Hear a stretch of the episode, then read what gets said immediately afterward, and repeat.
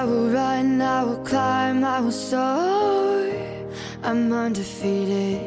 Oh, jumping out of my skin, pull the cord. Yeah, I believe it. Oh, the past is everything we were. Don't make us who we are. So I'll dream until I make it real. Hello，欢迎收听小紫美语，我是小紫。 那么美剧中呢，见到 slip into，你懂几个意思呢？首先我们来看一下 slip into。今天讲的是美剧中经常出现的这个词组，叫 slip into。What if she dies? People slip into comas all the time and never came out. And never come out. Sorry.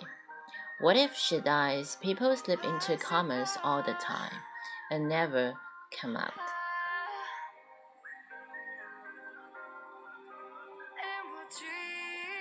首先来看这个词组 slip into。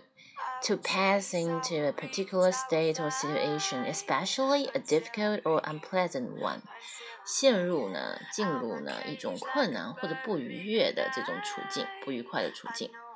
好，我们来看场景分析。比如说，你开始贷款买车了，你可以说，我开始欠债了。I began to slip into debt. I began to slip into debt. 场景二，医院的医生和家属说，病人陷入昏迷。The patient had slipped into a coma.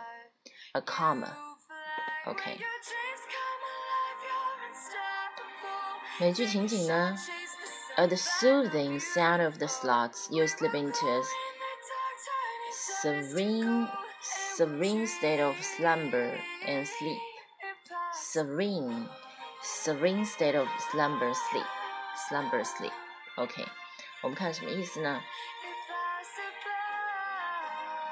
就是啊，在这样叮叮咚咚的这种声音的情况下，他在给他催眠，那么能让你眼皮啊会觉得越来越沉，所以就睡吧，让你进入一种沉睡的一种状态。Sleep into soothing，让人感到安慰的。Serene 表示的是平静的、宁静的。Serenity，serenity 就是安静的意思。Slumber 睡眠麻木状态。slip into 的其他意思呢？slip into 滑入，比如说，So Johnston Johnston didn't accident accidentally accidentally slip into the tub slip into the tub，注意这个，滑到了这个桶里面去了。 slip into 快速穿上，比如说，Cause maybe I should just slip into my bikini。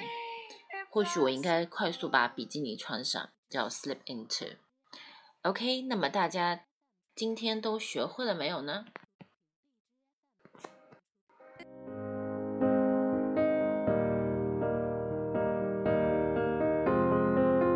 I will run, I will climb, I will soar.